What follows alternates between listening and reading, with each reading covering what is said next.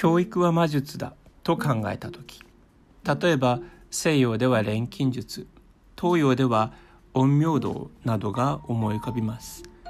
錬金術は地水火風という四大元素。陰陽道は陰陽五行といって木火土金水という5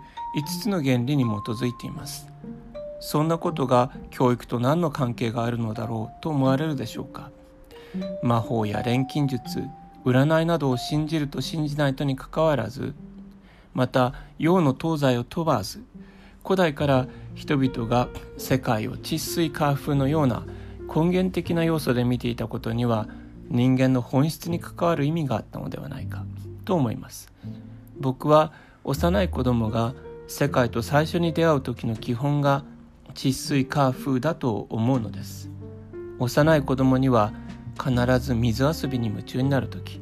ドロンク遊びやたこ揚げ紙飛行機風船など空気との関わりに夢中になる時そして大きくなってからの焚き火や花火キャンプファイヤーなどに魅了される時期があると思います。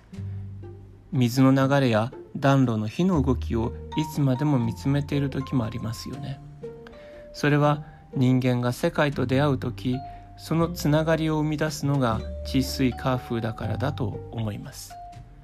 自然に触れることが大切だと言われますがよく見るとその中には風のそよぎや太陽の暖かさ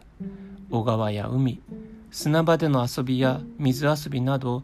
治水火風の働きがあることがわかります。そこを詳しく見ていくことも教育を考え直す一つの手がかりになると思っています。